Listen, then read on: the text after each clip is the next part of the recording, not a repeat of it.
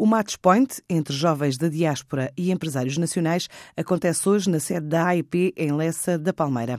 Uma ideia da Fundação depois de um estudo realizado em 2017. Assim já explicou à TSF Paulo Nunes de Almeida, o presidente da AEP. Cerca de dois terços dos jovens que estão na diáspora encaram a possibilidade de regressar a Portugal até um horizonte de cinco anos.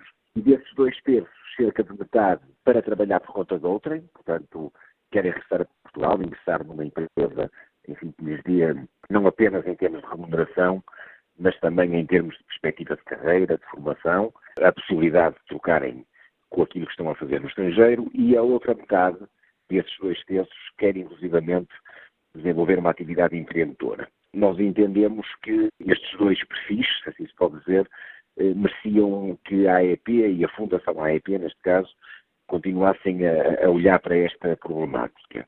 Naqueles que querem trabalhar por conta de outrem, no fundo, eh, eh, vão ao encontro daquilo que é hoje uma das grandes preocupações das empresas, que é querem contratar jovens qualificados nas áreas das engenharias, na área da gestão, e não encontram em quantidade suficiente no nosso mercado ou no nosso país gente para contratar. E, portanto, este match point que nós vamos fazer pela segunda edição, no fundo, o que é que faz?